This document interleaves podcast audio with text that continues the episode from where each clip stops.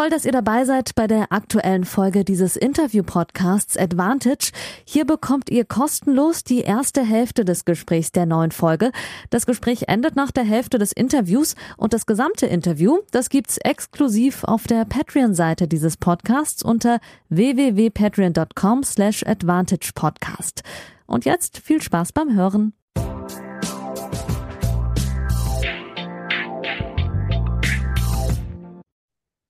Folge 93, liebe Advantage-HörerInnen und vor allem liebe Patreons. Schön, dass ihr wieder eingeschaltet habt. Es geht langsam auf die 100 zu und jede Woche kommt wieder eine neue Folge. Wir haben wieder Regelmäßigkeit reinbekommen. So soll das ja auch sein. Ihr zahlt dafür. Ihr hört regelmäßig. Vielen Dank. Die Aufrufzahlen sind wieder äh, am Steigen. Viel viel mehr auch als vor der Pause. Äh, da kann ich mich nur dafür bedanken und ich habe dafür gesorgt und bin mega dankbar, dass ich heute wieder einen interessanten Gesprächspartner habe. Jemanden, der wieder im Aufwind ist nach nicht so einfachen Zeiten und der gefühlt schon Ewigkeit ähm, auf der BTA-Tour ähm, ist und jetzt wieder, wie gesagt, richtig gute Ergebnisse gemacht hat. Ich begrüße in der Leitung nach Amerika Annalena Friedsam. Hallo. Ja, hallo. Schöne Grüße aus Atlanta zurzeit, ja. Vielen Dank, dass du dir Zeit nimmst äh, für mich und auch für die HörerInnen. Ähm, hier hören sehr viele Tennisfreaks dazu, für die, die äh, nicht so viel ähm, äh, regelmäßig äh, mit der WTA zu tun haben. Nur mal ein paar Facts am Anfang. Du bist 29 Jahre, hast dich gerade wieder in die Top 100 gesp äh, gespielt, stehst auf WTA 98. Dein Career High ist 45 und datiert aus dem August 2016, deinen wohl äh, besten Jahr die Tennis-Freaks wissen das, du hast sehr viele Erfahrungen machen müssen mit Verletzungen, ein doppelter Bänderriss, zweimal die Schulter-OP, die hat dich fast zwei Jahre außer Gefecht gesetzt und letztes Jahr habe ich ein bisschen gelesen, hattest du auch mehrere Probleme mit Corona, da kommt wir ähm, später nochmal ähm, drauf zu sprechen. Ich möchte dich am Anfang mit einem Zitat konfrontieren von meinem ehemaligen Kollegen vom Tennismagazin. Hast du mal ein Interview gemacht, kurz nach deiner zweiten Pause mit Tim Böseler.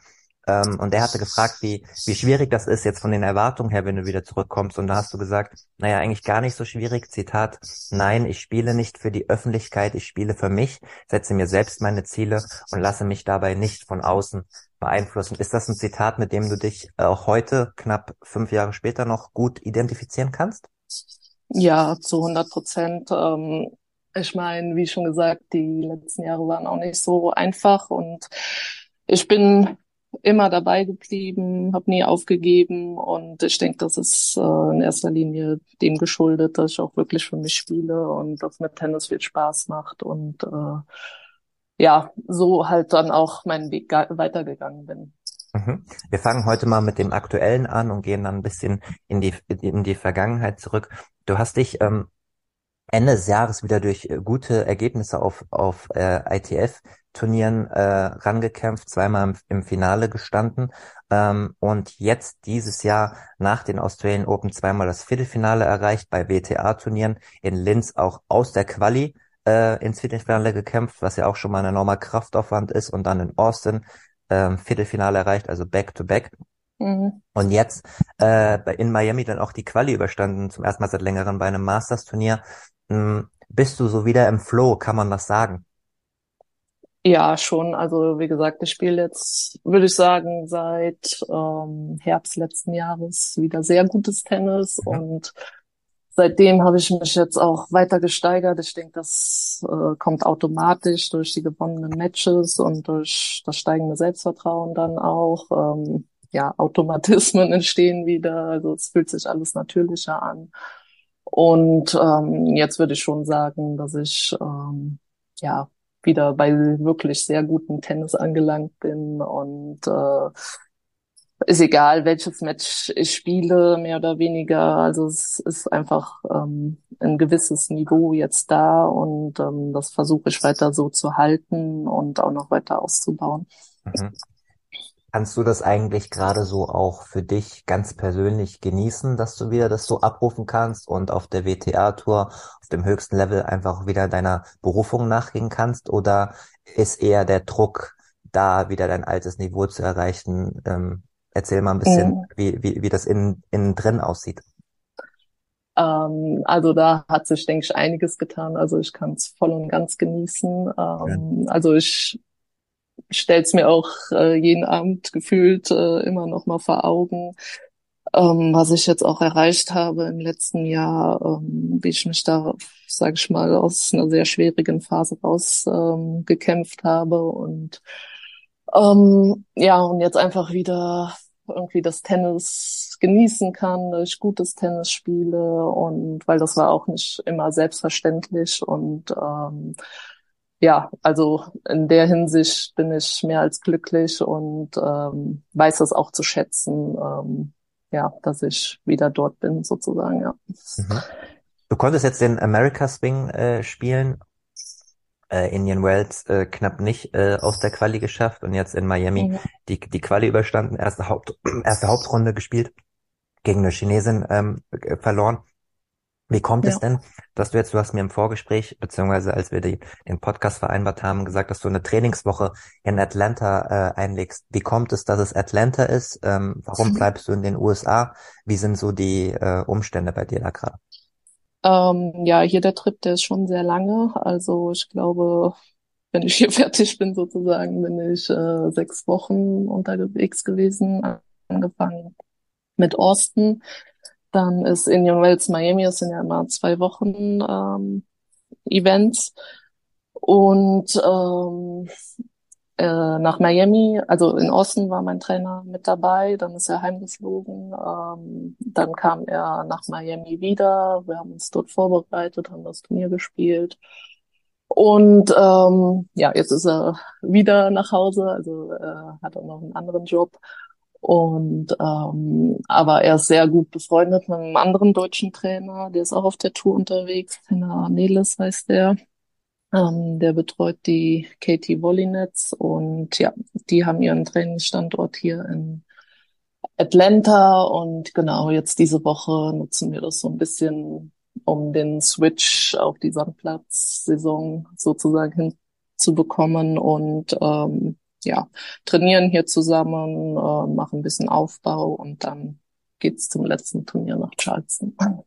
Verstehe. Für alle, die nicht so in der Materie drin sind, weil du es jetzt namentlich genannt hast, sag nochmal, wer ist dein Trainer gerade? Du hast auf deiner Homepage, auch ja. in deinem neuesten Blog äh, geschrieben, die letzten sechs Jahre waren nicht immer einfach. Allein im letzten Jahr, als ich zu Beginn kurzfristig ohne Trainer da stand und zweimal an Corona erkrankte und im Mai aufgrund längerer ausbleibender Erfolge auf Platz 260 im Ranking zurückfiel.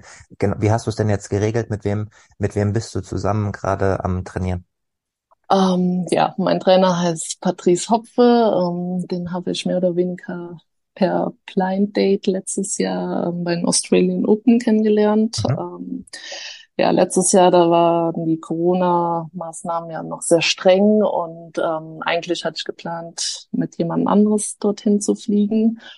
Aber ähm, ja, sie hat mir dann sehr kurzfristig abgesagt und dann ähm, ja, konnte ich halt keine weitere Person mehr anmelden sozusagen für ja für Australien, weil die Deadline war vorbei. Und ähm, ja und dann habe ich überlegt, wer ist eventuell schon vor Ort. Und ähm, ja äh, mir fiel dann der Kasi ein, aber der war dann ja leider nicht vor Ort, aber er hat mir dann den Patrice empfohlen und ja, den habe ich dann angerufen und dann haben wir uns sozusagen das erste Mal äh, in Australien ja, kennengelernt. Und ja, ich habe ihm meine Situation erklärt, dass ich zurzeit auch ohne Trainer bin und ähm, ja, und dann haben wir eine Probewoche. Ich meine, wir hatten in Australien schon trainiert, aber mhm. dann auch zu Hause. Und ja, ich fand ihn gut, das hat gut funktioniert und ähm, ja, seitdem genau trainiere ich bei ihm. Den Namen kennt man ja auch, äh, zumindest in der Tennisszene, äh, auf jeden Fall. Und äh, mhm. Kasi, Kasi war auch schon hier in dem Podcast zu Gast und äh, hört ja. auch ab und zu zu, falls du gerade die Folge mal anhörst. Liebe Grüße an dieser Stelle und schön, dass du das äh, vermitteln konntest. Ähm, ja, ja, danke, Kasi. Ja. zuhört. Dann ist das, äh, können wir es abhaken. Ähm, ähm, nee, Spaß beiseite. Ähm, weil du gerade selbst die strengen Regeln vergangenes Jahr in Australien ähm, äh, angesprochen hast. Ähm, du warst letztes Jahr da und dieses Jahr hast du auch Quali gespielt. Ich war als Journalist letztes Jahr da und dieses Jahr auch. Ähm, habe eine komplette 180-Grad-Drehung erlebt von von der Mentalität der Menschen und von den Voraussetzungen her.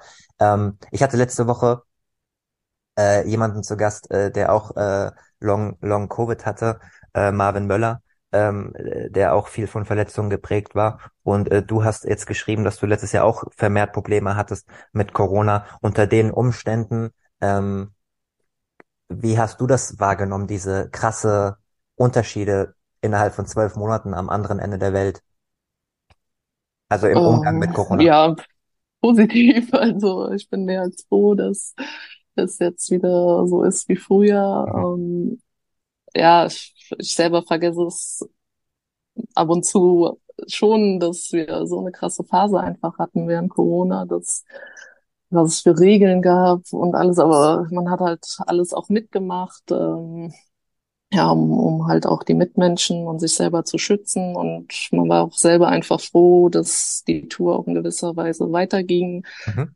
Ähm, aber ich habe die Zeit als nicht so super empfunden. Ähm, wie gesagt, durch die ganzen Maßnahmen, die Reiserei war sehr schwierig.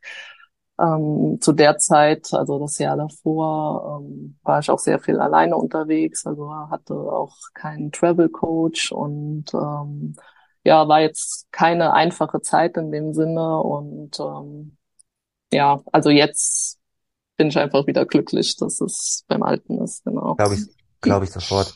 Ich äh, will auch gar nicht so lange auf dem Thema Corona äh, äh, rumreiten, nur weil du es selbst geschrieben hattest auf der Homepage, dass es dich zweimal Mhm. sozusagen außer Gefecht gesetzt hast, hatte. Letztes Jahr hat es dich äh, enorm beschäftigt, also hast du länger auch nach der Infektion gebraucht, bis du wieder Leistungssport auf deinem Level ähm, betreiben konntest? Mm, Ja, ich glaube, ich wurde im Vergleich zu anderen Leuten, denke ich, schon verschont. Ähm, also die erste Infektion habe ich schon gemerkt, ähm, dass ich halt schlechte Luft bekommen habe. Ähm, aber ich war jetzt nicht super krank in dem Sinne. Ähm, und das hat sich aber schon so ein bisschen gezogen, äh, dass ich ja längere Zeit ein bisschen Schwierigkeiten hatte, ja, Luft zu bekommen am Platz. Aber die zweite habe ich kaum noch gemerkt und es ging auch gut danach. Also war jetzt nicht so wild. Nee.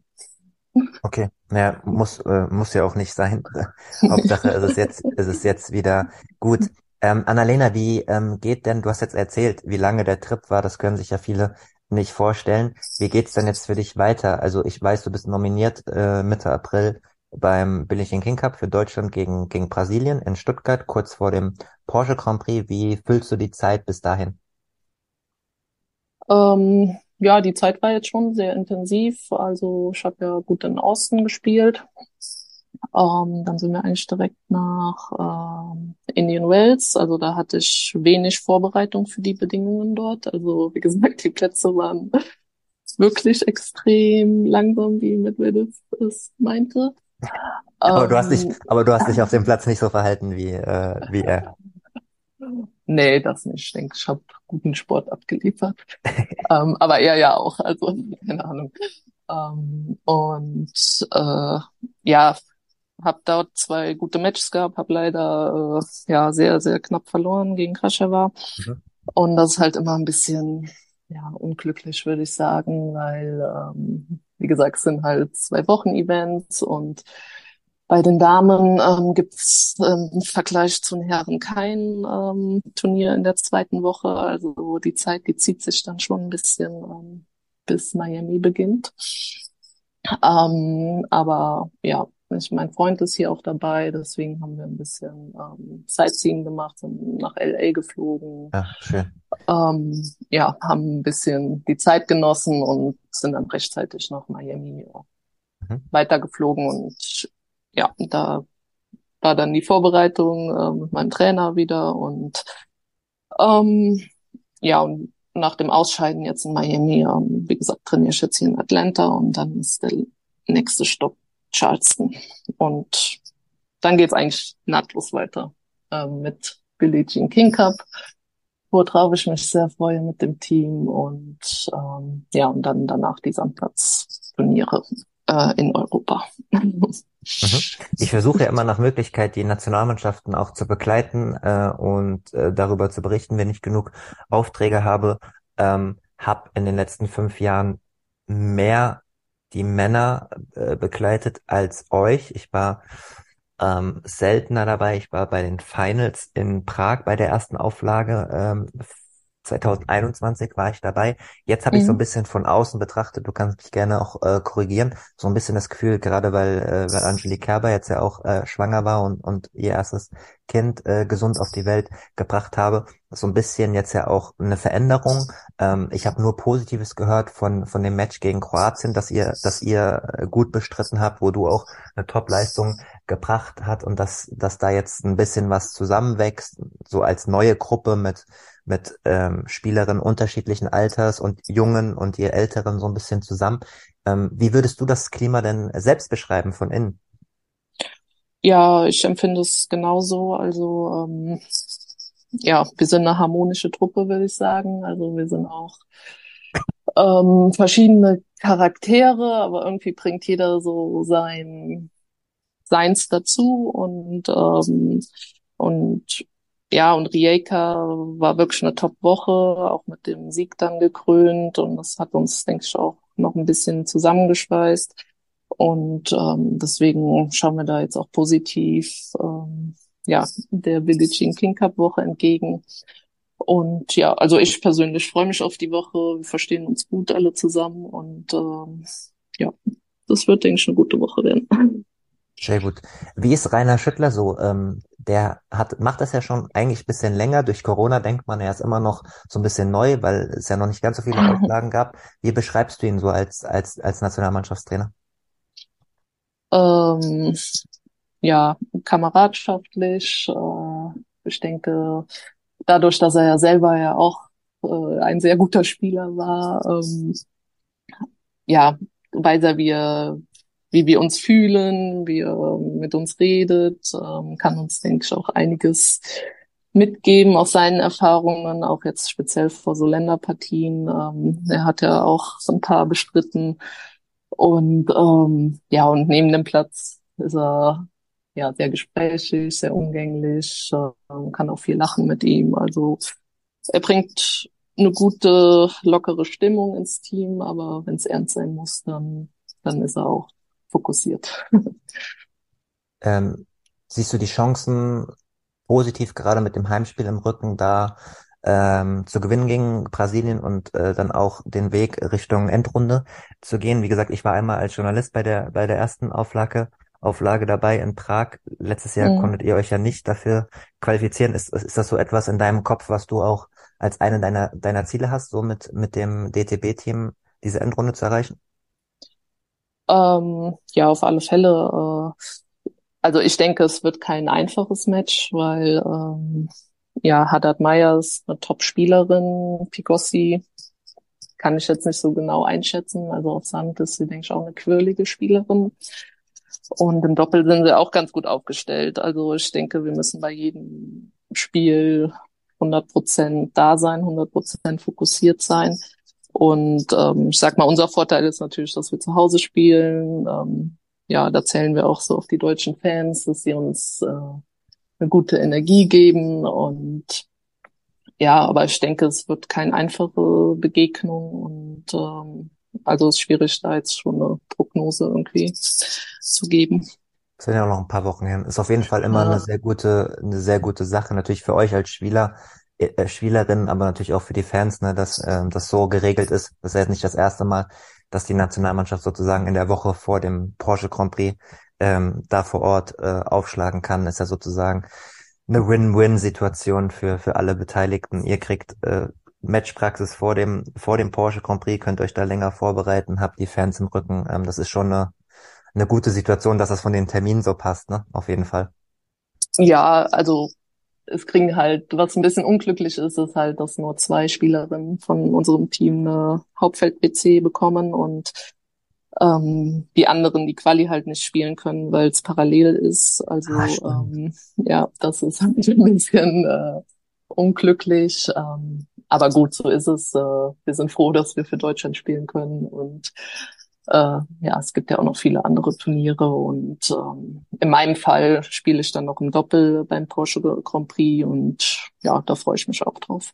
Ja gut, aber dann ist das natürlich nicht so dolle, was ich gesagt habe. Aber gut, dass du mich hast. Äh, Das habe ich jetzt. Ja, für äh, die anderen, äh, ja, nee, das ist aber nicht du hast so dolle, nein, aber aber wie gesagt, äh, wir freuen uns auf das Wochenende und geben da alles und oh, ja, aber, und aber es ist gut, dass du es gesagt hast, weil am Ende des genau. Tages ist es ja trotzdem eine Einzelsportart und äh, Mhm. äh, man, man guckt ja trotzdem auch ein bisschen auf sich. Das ist ja äh, Ja, selbstverständlich. Und äh, bei dem Turnier würde man natürlich gerne ähm, an deiner Stelle auch durch die äh, Quali ja, versuchen. klar, k- äh, gerade in Stuttgart, ich meine, das ist eins der schönsten Turniere und da spielt man natürlich auch gerne als Einzelspielerin, aber dann Habt ihr da versucht, eigentlich noch Jahr was, wieder. habt ihr da eigentlich versucht, irgendwie das anders regeln zu können, angefragt, oder ist das aufgrund dieses brutalen Teilnehmerfelds gar nicht möglich? Ähm, ja, also wir hatten, als das feststand, äh, noch angefragt, ob es eventuell möglich ist, äh, für die Spielerin oder die da nicht spielen oder eventuell, wenn es hart auf hart kommt, äh, ähm, ja, die Partien, die Länderspielpartien zu machen und dann abends noch das Quali-Match äh, am gleichen Tag zu spielen, ob das äh, ja rein theoretisch möglich ist, aber das ähm, ja ist nicht erlaubt und äh, deswegen können können wir sozusagen nicht an der Quali teilnehmen. Also ja, so ist es halt leider. Mhm. Verstehe. Annalena, bevor wir gleich mit dir noch ein bisschen weitermachen, ähm, möchte ich noch ein Kur Thema ganz kurz ansprechen mit dir. Wir hatten ja gerade schon Rainer Schüttler auch angesprochen.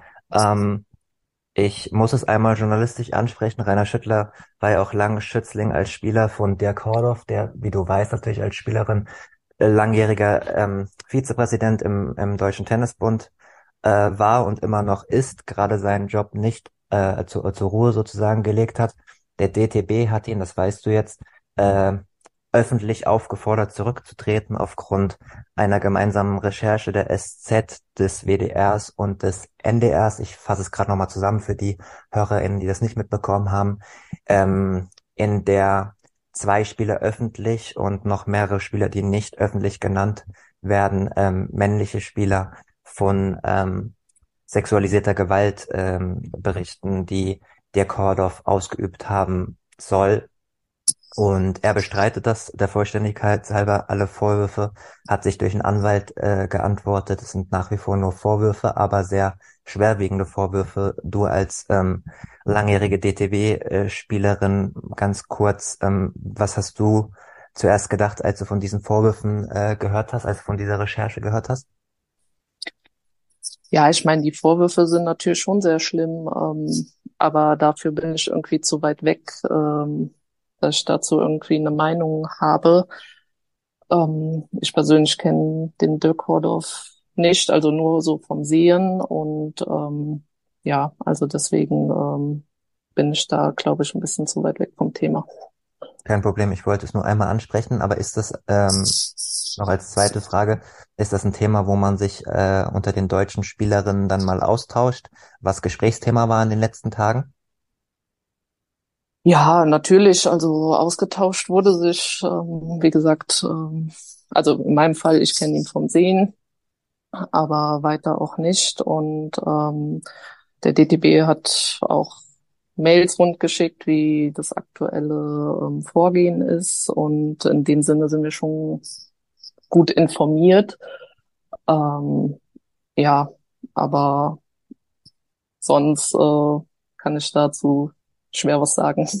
Kein Problem, ich äh, muss es journalistisch gerade nur einmal auch ansprechen und äh, respektiere auch, wenn du sagst, dass, dass du zu der Person äh, nicht so viel sagen kannst. Ähm, auf mich sind jetzt privat ein paar deutsche Spieler äh, zugekommen und wollten noch mehr Infos haben. Ich war aber gar nicht äh, an der an der Recherche beteiligt. Der Kordov war auch schon einmal hier in dem Podcast zu Gast. Hm. Ähm, ist auch schon als Quelle von mir aufgetreten in Texten, gerade bei Sportpolitik. Texten. Ähm, es sind natürlich schon äh, krasse, krasse Vorwürfe. Ich persönlich finde, ähm, dass es jetzt wichtig war, ähm, dass der Deutsche Tennisbund da ein bisschen intensiver Stellung genommen Mhm. hat. So habe ich es auch auf Twitter geschrieben. Ich weiß nicht, äh, wie du das siehst, aber man muss halt irgendwie als Verband da Stellung beziehen bei derart schwerwiegenden Vorwürfen. Ansonsten schwelt das ja immer so weiter und setzt auch alle anderen Beteiligten, die im Profitennis irgendwie unter Mhm. Druck haben. äh, die im Profitennis beteiligt sind, irgendwie unter Druck. Ne? Also wenn der Verband sich nicht äußern würde, ja. dann würden ja die Journalisten auch ständig euch Spieler ja. befragen. Ne?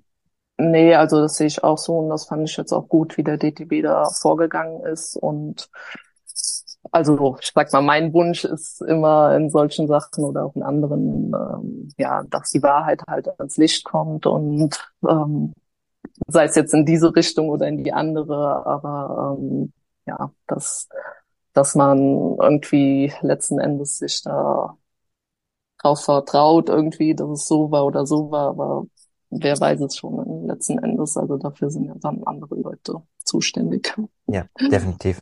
Wir schließen auch äh, das Thema und sprechen wieder über schönere Sachen, aber ihr wisst es natürlich, liebe, liebe HörerInnen, und du weißt es natürlich auch als langjährige Profispielerin, dass auf den Profitouren nicht nur äh, Sonnenseiten gibt. Ihr erinnert euch sicher noch an an die Zeit während den US Open, wo ich für Zeit Online die Geschichte über auch über sexualisierte Gewalt auf der WTA hatte, wo es den Fall Fiona Ferro äh, gab, die äh, wo es durch ein Gerichtsverfahren rauskam, dass ein äh, ehemaliger Trainer sie mutmaßlich äh, vergewaltigt hat ähm, zu einem viel jüngeren Alter und Viktoria Azarenka dann auch aus dem WTA-Spielerin-Board sehr, sehr deutliche Worte gefunden hat mit äh, Zitat, es basiert links und rechts auf der Tour nicht, also jetzt nicht Vergewaltigung, aber ähm, zumindestens Druck ausüben von, von Trainern und zu enge Beziehungen.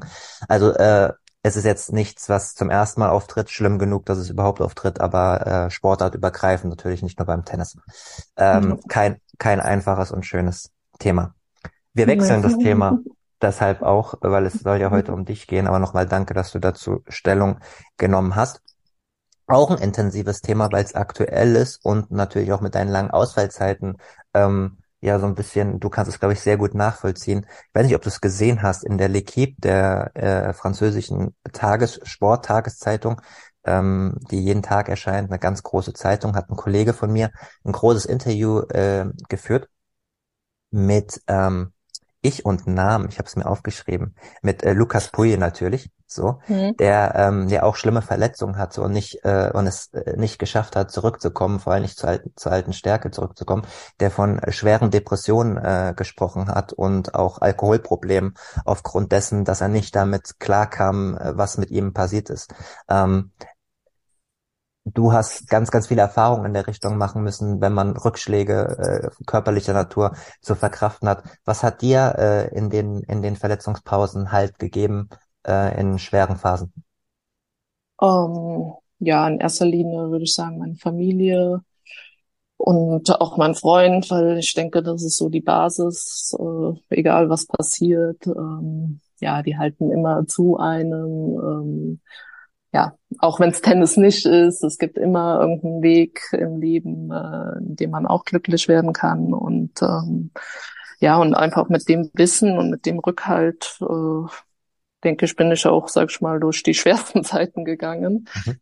Und im Inneren hatte ich schon immer diesen Willen und diesen Glauben, dass ich ja auch wieder zur alten Stärke finde. Und klar, es war jetzt waren einige nicht so schöne Jahre äh, in allem, aber ähm, ja, irgendwas hat mich immer weitermachen lassen und ähm, ja, und jetzt bin ich einfach auch stolz, dass ich ja zu dieser Stärke jetzt auch einfach wieder zurückgefunden habe. Glaube ich sofort. Hast du denn außerhalb vom Tennis in diesen Phasen Dinge gefunden, außer der Familie, also so, keine Ahnung, andere Hobbys oder ähm, äh, Themen beruflicher Natur, mit denen du dich auseinandersetzen wolltest, schon für die Zukunft oder irgendwas, was dir, was dir Ablenkung verschafft hat, mit dem du dich beschäftigt hast, wenn du kein äh, Training, keinen Spitzensport machen konntest? Ja, ich sag mal, in der ersten Zeit ähm, war ich sehr, also mir hat Kochen viel Spaß gemacht. Ich war da vorher natürlich viel ähm, unterwegs, äh, von klein an, war wenig zu Hause und das war so wirklich die erste lange Zeit, wo ich äh, zu Hause war und ähm, da hatte ich schon Freude, irgendwie neue ja, Gerichte äh, herauszufinden, bin gerne auf Wochenmärkte gegangen. Ähm, ja, ich hatte ja, nämlich, Kochen hatte ich mir notiert, weil es steht mhm. tatsächlich auf deiner WTA-Seite, also auf, äh, wenn man wenn man dich googelt auf äh, auf der WTA-Seite ähm, bei, bei bei deiner Bio steht äh, bei Hobbys steht äh, Kochen tatsächlich. Ja. ja, aber jetzt mittlerweile oder ich sag mal in der zweiten Verletzungszeit hatte ich gefühlt dann schon alles gesehen und alles probiert und alles gemacht. Also mittlerweile, glaube ich, muss ich meine Hobbys ein bisschen umverlagern. Aber ähm, ja, ich denke schon, dass ich eine Person bin, die sich schnell begeistern lässt. Ähm, ja, weiß nicht, sei es jetzt Rollstuhlfahren, äh, andere Sportarten. Ähm, ja, ich finde es irgendwie Wahnsinn, was so Menschen an sich leisten können. Und wenn man das dann auch irgendwie live sieht, ähm, da fragt man sich dann auch, wie geht das? Ähm, aber dann, dann stelle ich mir auch irgendwie so vor, dass ich das ja irgendwie genauso mache, halt im Tennis. Und, ähm, und wenn ich mich dann aber so sehe, was ich für eine Freude verspüre, wenn ich andere Leute sehe, äh, wenn ich andere Leute beobachte, die einfach so ein großes Talent haben, ähm, ja, und darum geht's ja auch, dass man irgendwie den Leuten Spaß vermittelt, Freude vermittelt und ähm, ja, und dann versuche ich halt so ein bisschen mich in diese Perspektive auch reinzuversetzen und ähm, ja, genau, das da davon lasse ich mich so ein bisschen begeistern. Aber das ist ja voll die schöne Perspektive, weil äh, Tennisprofis äh, gibt ja auch oftmals so Vorurteile, dass sie komplett so self-centered sind und auf sich fokussiert sind, was die natürlich mhm. auch sein müssen in diesem Haifischbecken. Mhm. Äh, und äh, mhm. äh, viele, viele Top-Talente dann natürlich früh äh, ganze Truppen um sich rum haben, die sich um alles kümmern, ähm, so dass es gar nicht so leicht ist, auch so andere Perspektiven einzunehmen weil man, weil man von klein auf und du ja auch, du musstest von klein auf kämpfen, um praktisch in ja. diese, diese 0,1 Prozent der Top 100 zu kommen praktisch. Das stelle ich mir nicht leicht vor, dann auch diese, diese Horizonterweiterung zu haben für andere ja, Athleten. Ja, und das, also das sehe ich auch zu 100 Prozent so, dass es auch total schwierig ist, weil man, wie gesagt, von klein auf irgendwie ja, sich selber, sich selber immer die besten Leistungen abverlangen und äh, man denkt irgendwie, man hätte ja Probleme, aber wenn man sich mal umschaut, dann, ich meine, damit kämpfen ja alle irgendwie und alle haben irgendwo dran zu knabbern oder auch in, in Matches. Früher war ich dann so auf mich fokussiert und habe ähm, immer geschaut, keine Ahnung, jetzt bin ich angespannt, jetzt bin ich äh, nervös oder jetzt klappt das nicht. Und aber wenn man auch einfach mal rüber guckt und dann sieht man auch, ja, die sieht jetzt gerade auch im Moment nicht so voller Selbstvertrauen aus oder ähm, dass man auch einfach mal so ein bisschen den Blickwinkel verändert und ähm, sich dadurch vielleicht auch so ein bisschen Energie dann auch zurücknimmt, auch in Matches dann, wenn es mal nicht so läuft. Ja, aber es ist interessant, was du sagst. Ich habe früher im Behindertensport, ich habe eine kleine Behinderung an der rechten Seite, keine große Sache, aber ich habe ähm, Nationalmannschaft äh, Behindertensport Tischtennis gespielt und ich hatte voll die schlechte Fünfsatzbilanz im Tischtennis, äh, auch international und habe dann mit ähm, Mentaltrainer von der Nationalmannschaft zusammengearbeitet. Und eine der ersten Dinge, äh, die er gesagt hat, war genau das Zitat, was du auch gesagt hast, dass man doch ab und zu auch mal rüberschaut auch mal mhm. auf die andere Netzseite und guckt, wie der Gegner aussieht ähm, im fünften Satz. Und er hatte sowas gesagt wie, ähm, ist jetzt schon acht, neun Jahre her, aber sowas gesagt wie, ähm, wenn das nächste Mal 9-9 im fünften steht oder im fünften ist und du total angespannt ist, guckst du mal den Gegner an, äh, ob er nervös ist, ob er kreidebleich ist, ob er zittert oder so, weil ich habe immer gesagt, dass manchmal mein, meine Hand dann gezittert hat und ich das nicht so gut kontrollieren mhm. konnte. Äh, ja, und das habe ich dann ich mein, mal gemacht. Und das war total, und das hat mich mhm. so entspannt, weil der Gegner auch komplett angespannt mhm. war und dann musste ich so lächeln praktisch und mhm. habe dann sogar einmal gewonnen dann in der Situation. Ähm, aber ist, ist so der mentale Aspekt vom Spiel, ist das eigentlich was, was du von klein auf, wo du sehr gut warst von dir aus oder wo du auch früh schon mit Experten äh, gearbeitet hast? Wie, wie ist das bei dir so? Nee, ich habe eigentlich wenig mit Mentaltrainern gearbeitet. Ähm, für mich kommt das eher so aus dem Inneren. Also mhm. ich würde mal von mir behaupten, dass ich ein großes Kämpferherz habe und äh, egal wie es steht, dass ich irgendwie ja mich da reinbeiße, mich da reinhänge und dass ich dadurch, glaube ich, auch sehr viele Matches gewonnen habe. Ähm, aber klar, in der Karriere gibt's immer Phasen, wo es auch nicht so läuft oder wo man sich viele Gedanken macht und ähm, ja, da habe ich schon nach Lösungsansätzen gesucht, habe mit meinem Trainer gesprochen, ähm, habe mir das eine oder andere durchgelesen, aber es war eher so ein Studium auf Selbstbasis, als dass ich äh, jetzt auf dem Platz oder auch außerhalb mit Mentalcoach gearbeitet habe. Okay. Ähm, mhm. Bei unserem Podcast hier ähm, kann man auch Fragen einsenden, wenn man auf Patreon unterstützt. Ihr wisst das, äh, unter www.patreon.com slash advantagepodcast könnt ihr ähm, ab zwei Euro diesen Podcast unterstützen. Ab fünf Euro bekommt ihr jede Woche den Podcast zuerst und in ganzer Länge. Und ab sieben Euro darf man eigene Fragen äh, einreichen. Und das hat der Lukas wieder äh, fleißig gemacht, für dich auch, Annalena. Ähm, wir haben es mhm. ein bisschen schon beantwortet, aber er hat konkret gefragt, ähm, zu Annalena hätte ich äh, die Frage, wie schwer ist es, sich immer wieder nach Verletzungen zu motivieren? Wie wichtig ist dabei das Umfeld? Ähm, du hast schon ein bisschen die Familie natürlich rausgearbeitet. Aber mhm. vielleicht kannst du noch mal konkret was dazu sagen. Ähm, ja, ich würde mal Familie als Nummer eins nennen, aber die hilft ja, mir hat sie jetzt nicht beim Comeback geholfen in dem Sinne, ähm, dass ich wieder ja eine gute Spielerin werde. Ähm, also dafür braucht es schon einen Coach und das war auch so ein bisschen meine Schwierigkeit ähm, ja nach der zweiten äh, OP, mhm. dass ich halt keinen Coach so richtig hatte. Also vor allem der mit mir reisen konnte. Also zu Hause war okay, aber ähm, unterwegs war ich halt die meiste Zeit allein. Ähm, hat es da einfach ja, nicht so gepasst, dass du den, nicht den richtigen gefunden hast? Oder war es auch finanziell schwer nach den ganzen Ausfällen, die du hattest aufgrund der Verletzung? Mm, ja, ich hatte schon viel. ein paar probiert, ähm, waren mit Sicherheit auch gute dabei. Ähm, aber ja, das war auch dann das Corona-Jahr so ein bisschen. Also es haben halt auch so ein paar äußere Faktoren mit reingespielt, die halt nicht so planbar waren und ähm, ja, es hat halt nicht gepasst in dem Sinne. Und ähm, aber jetzt nochmal zu der Frage zurück. Ähm, also es braucht schon Zeit und das dessen muss man sich auch bewusst sein, ähm, bis man auch so das Vertrauen wieder in den Körper hat.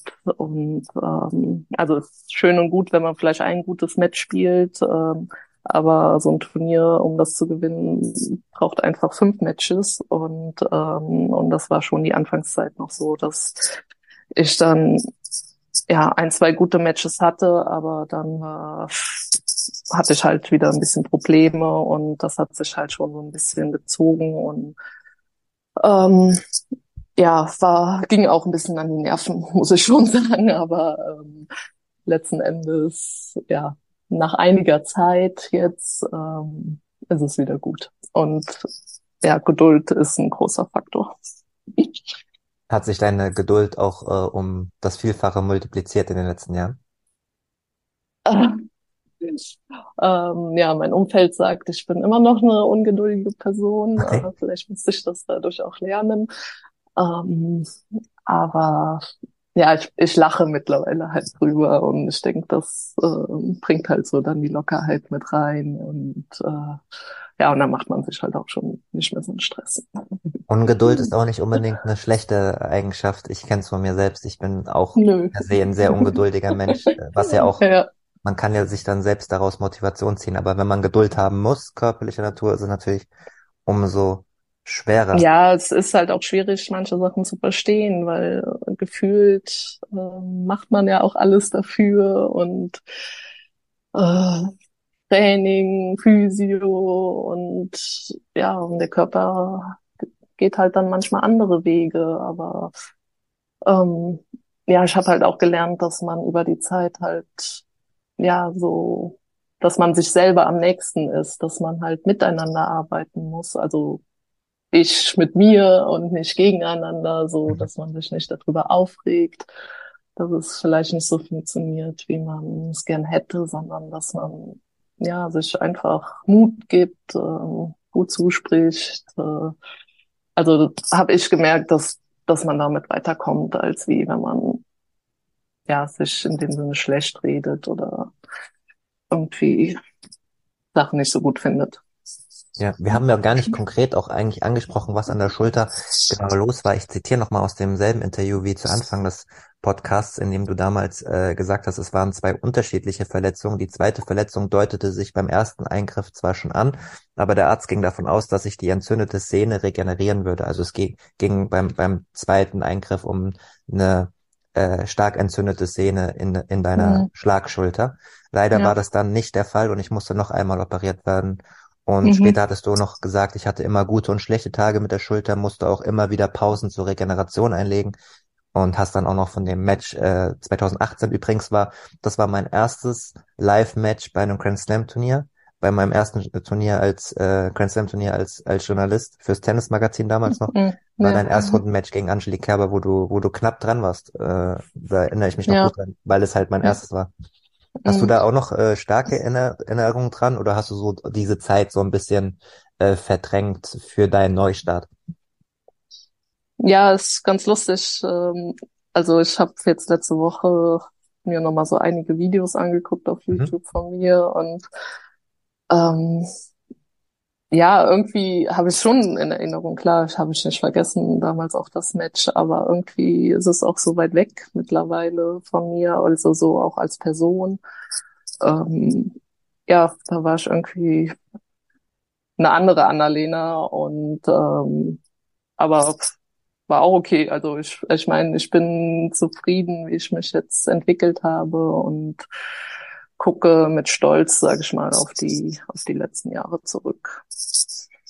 Angelique Kerber war natürlich da auch noch komplett in ihrer Prime. Äh, es war ja. das Jahr, wo sie dann später auch Wimbledon äh, gewonnen hat und bei dem Turnier ist sie auch erst im Halbfinale dann ausgeschieden. Ich glaube, mein Gehirn sagt Simona Halep, ein ganz langes, ausdauerndes Match damals. Das heißt, äh, war ja auch eine der besten Spielerinnen der Welt, gegen die du da in der ersten Runde verloren hast. Kannst du es bisschen konkretisieren, äh, wenn du sagst, du bist jetzt eine andere Annalena? Also klar, es sind fünf Jahre vergangen, jeder Mensch hat... ja, ist schon, ja. ja, wie gesagt, das ist ja auch eine Zeit, aber... Ähm das war der erste frei zugängliche Teil der neuen Folge. Die zweite Hälfte hört ihr exklusiv auf der Patreon-Seite www.patreon.com slash advantagepodcast. Dort könnt ihr mit einem kleinen monatlichen Beitrag dafür sorgen, dass es diese langen, unabhängigen Interviews ohne Werbung regelmäßig gibt und unterstützt zudem Yannicks unabhängige Arbeit als freier Journalist im Tennis-Doping- und Sportpolitikbereich.